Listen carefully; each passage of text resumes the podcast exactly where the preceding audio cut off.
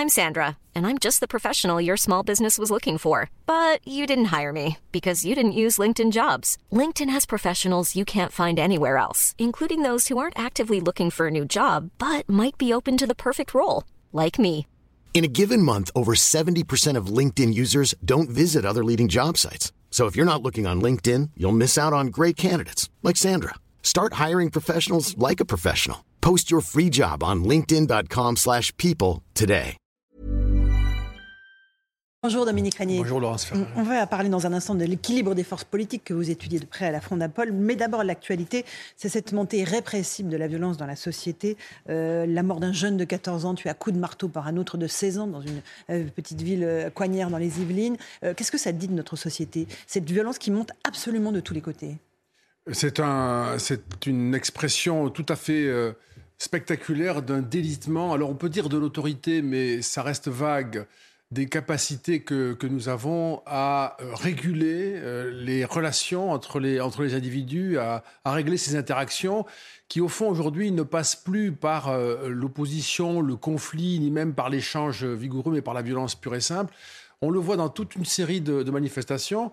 Euh, ça peut paraître comme cela très différent, mais moi je suis frappé de voir d'un côté la violence euh, urbaine dont vous parlez, avec ces bandes de jeunes qui sont extrêmement dangereux, mais aussi De plus en plus jeunes, en de plus, plus en plus mineurs. jeunes, Mhm. mais aussi les squatteurs, mais aussi la violence politique. On trouve chez les écoactivistes, chez les animalistes, euh, ceux, qui sont, euh, ceux qui considèrent être obligés de s'organiser seuls pour défendre leur propre sécurité, donc une espèce de culture de l'autodéfense qui est en train d'apparaître. Il y a quelque chose quand même qui a à voir avec le, l'affaiblissement problématique de la puissance publique qui devrait normalement là-dessus euh, être la référence évidemment suprême et tenir l'ensemble de la société sous sa propre autorité. Et il y a aussi la question des mineurs, euh, on, on va continuer à l'évoquer, mais il y a la question des parents. Il y a parfois aussi les parents qui sont ultra agressifs, notamment vis-à-vis des enseignants de leurs enfants. C'est un problème qui est ancien maintenant, hélas, qui ne fait que se dégrader. Euh, L'autorité de l'école, on le sait, a beaucoup perdu. Euh, L'autorité des enseignants sur les élèves est contestée par les parents.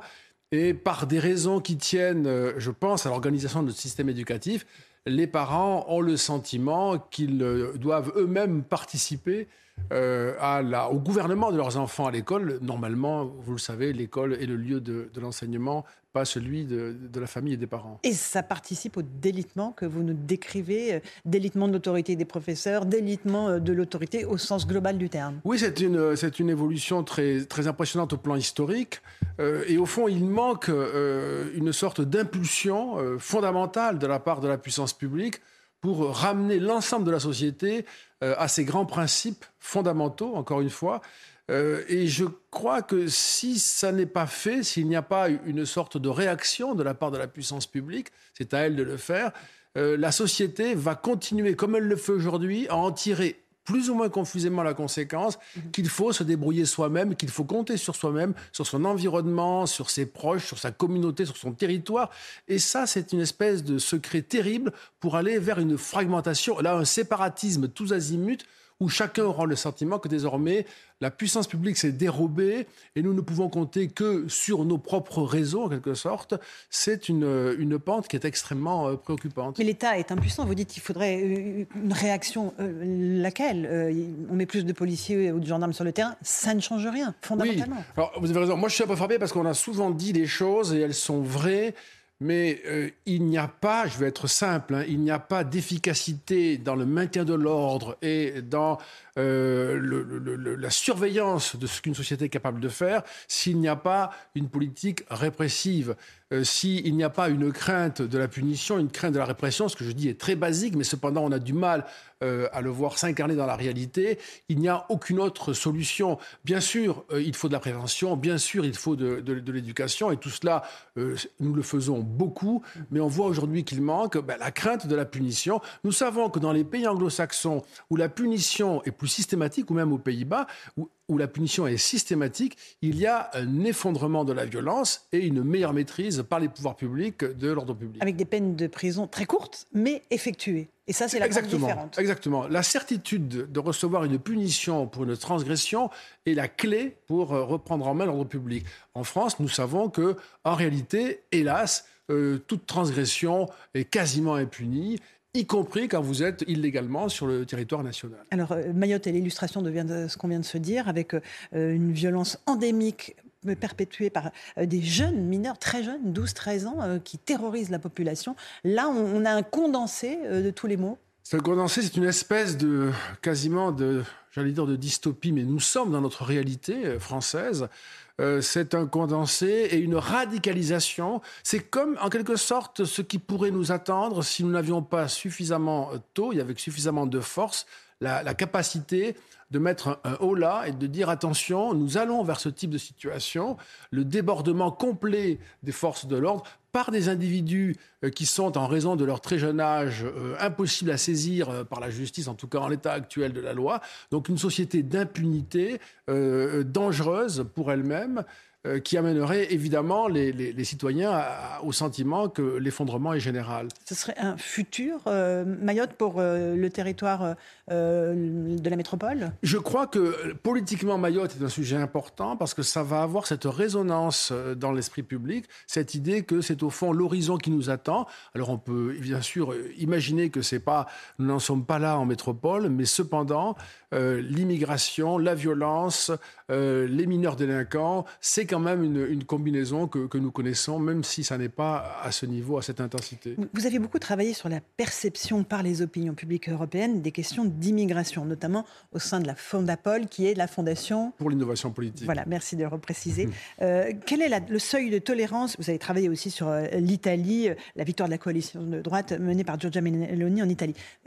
Est-ce que le seuil de tolérance des populations européennes a baissé quant à l'accueil de l'immigration? Non, il, y a en Europe quelque chose qui est euh, saisissant, qu'on le retrouve en France.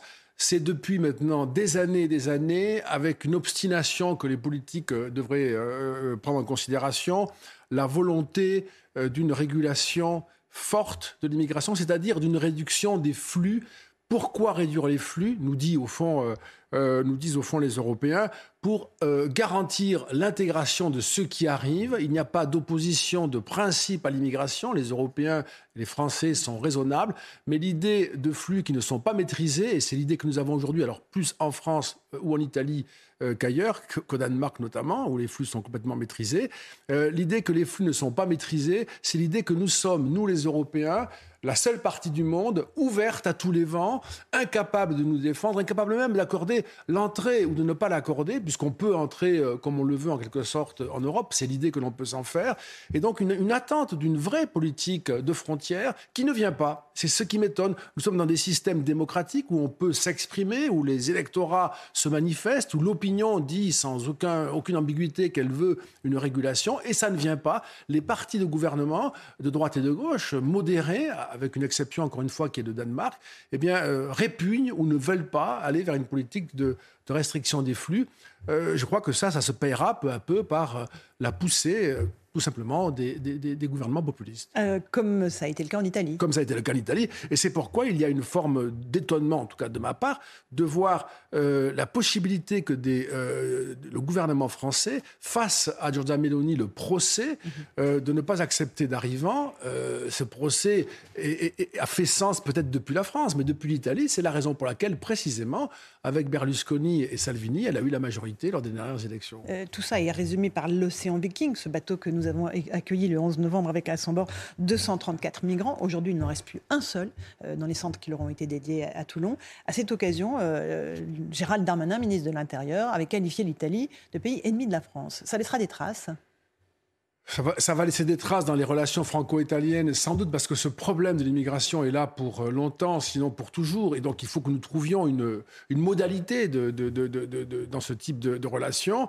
Mais je crois aussi que ça va laisser des traces dans l'esprit euh, français, euh, dans l'opinion française, parce que dès le départ, euh, les Français savaient au fond parfaitement ce qu'il en était, c'est-à-dire qu'il ne s'agissait pas d'un bateau et d'un seul, et qu'il n'était pas question ensuite de conserver même, le, même sous contrôle les personnes arrivant en France. Et donc cette idée qu'il ne s'agit pas d'une politique d'accueil, mais plutôt d'une incapacité à réguler l'immigration, et je crois l'interprétation qui va dominer à la fin de cette crise en attendant la suivante. En la résumant en un fiasco français ou pas? Euh, l'échec français, il est dans le fait que nous ne sommes pas arrivés à démontrer qu'il s'agissait bien d'une politique d'accueil, ce qui supposait d'identifier les arrivants et euh, d'organiser leur reconduction euh, ou leur accueil formel dans notre pays. Ils se sont évanouis grosso modo dans la nature, donc ça n'est pas une politique d'accueil, c'est une espèce d'incapacité à, empêcher les, les arrivées. Est-ce que l'intégration par le travail, c'est ce qu'a proposé Gérald Darmanin, régulariser un certain nombre de travailleurs sans papier, est un début de solution ou pas à vos yeux? Je, pense que la, certitude que les arrivants euh, sont affectés à une tâche qui euh, euh, fonde leur utilité sociale est une condition sine qua non. Ça n'est pas suffisant, mais c'est une condition. Il y a une autre condition fondamentale, je peux la résumer rapidement, qui est de s'assurer de l'adhésion progressive aux valeurs qui sont celles d'un pays comme le nôtre, euh, l'égalité homme-femme, la liberté d'expression, de, caricature, la liberté de conscience. Enfin, il y a des valeurs fondamentales sur lesquelles on ne peut pas demander à un pays comme l'autre de revenir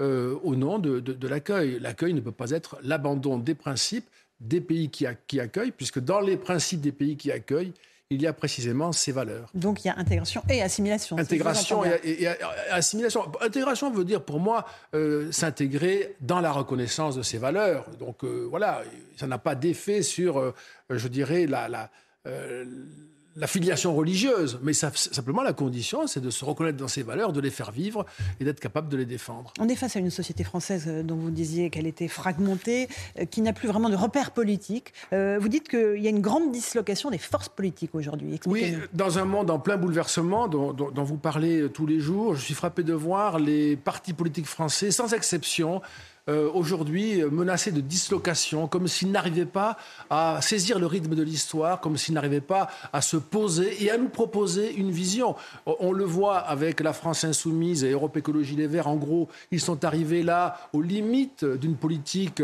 euh, spectaculaire, euh, protestataire, euh, qui médiatiquement est payante, mais électoralement, au fond, les divise et ne convainc pas les Français. Le Parti socialiste est divisé sur sa propre relation avec la NUB. les LR vont avoir un président mais on ne sait pas très bien pour faire quoi, avec, pour quelle alliance ensuite avec le RN, les macronistes, ou bien euh, quelle aventure pour seule. gouverner ou s'opposer, on ne sait pas. Voilà, on ne sait pas, donc ça ne sera pas tranché, c'est quand même la question fondamentale. Euh, en ce qui concerne euh, la, renaissance, on voit bien que la fin du macronisme dans ce quinquennat ici, eh bien, libère des forces à droite et à gauche qui s'étaient agrégées derrière Emmanuel Macron, mais qui vont désormais se distribuer en partie à gauche et pour une part principale à droite, mais on ne sait pas très bien qui va tenir au fond euh, cette, cette force macroniste jusqu'à maintenant. Euh, et, puis le, il reste le Rassemblement, le Rassemblement national, qui est une espèce de bénéficiaire de ce délitement des forces politiques, mais qui en même temps, quand on écoute bien ce que dit le RN ou Marine Le Pen, n'a pas le principe du moment, n'a pas de ligne à proposer. Au fond, c'est le grand récupérateur des déçus et des mécontents, mais sans avoir véritablement d'idées. Et notamment, euh, comme le RN reste un parti très social, on le sait, c'est une des clés du succès de Marine Le Pen jusqu'à présent, on ne sait pas comment ce parti ferait s'il était aux responsabilités pour faire face aux grandes contraintes budgétaires et financières dans lesquelles nous nous trouvons, avec 50% de, de dette sur PIB, euh, et avec un programme comme celui du RN, socialement plus que généré, qui, qui s'inscrit vraiment dans la continuité mhm. d'une politique très dépensière, ce qui n'est pas soutenable. Mais le Rassemblement national est la seule force politique en progression aujourd'hui. C'est la seule force politique en progression. Moi, je crois que c'est pour euh, deux grandes raisons. Enfin, outre la raison qu'il n'a jamais gouverné, et donc on peut imaginer qu'il aurait des solutions que n'ont pas les autres, c'est parce qu'il y a euh, la question de, l'immigration, qu'il est supposé être le seul à prendre au, sérieux, même si on ne sait plus très bien ce qu'il ferait concrètement.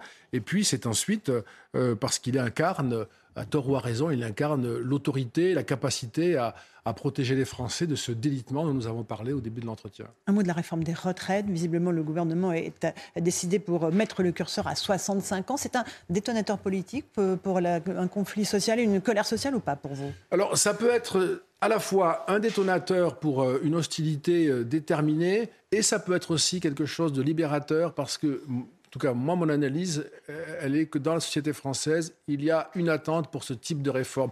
Au fond, les Français nous diraient ne nous demandez pas de ratifier cette réforme car nous ne pourrions pas le faire. Mais si vous la réalisez parce que vous êtes au pouvoir, eh bien, nous ne vous en voudrons pas car au moins nous aurons fait un progrès important. Et c'est cette capacité que doit avoir le gouvernement, que doit avoir l'exécutif à franchir cette étape pour rassurer les Français sur l'avenir d'un système de retraite auquel ils tiennent mais au fond, sans avoir besoin de les déranger pour leur demander euh, d'acclamer leur réforme, parce que ça, je crois qu'ils ne le feront pas. 65 euh, ans, c'est une idée qui est déjà intégrée dans la tête de ceux qui travaillent aujourd'hui Oui, c'est une idée qui a fait son chemin on se compare, on sait que nous vivons plus longtemps, en meilleure santé, même si tout ceci doit être révisé chaque année parce que ça peut évoluer assez vite, il y a au fond cette conviction que pour partager avec les générations futures ce système auquel nous sommes attachés, eh bien, il faut le faire évoluer en suivant davantage euh, la durée de l'espérance de vie. Donc c'est une réforme, c'est pas une réforme, je dirais, radicale euh, ni brutale, c'est une réforme de bon sens et qui, encore une fois, maintiendra, pour sa part en tout cas, la relation intergénérationnelle qui est également très affectée aujourd'hui par l'écologie ou par les dépenses publiques. Merci beaucoup Dominique Régnier, directeur de la Fondation pour l'innovation politique.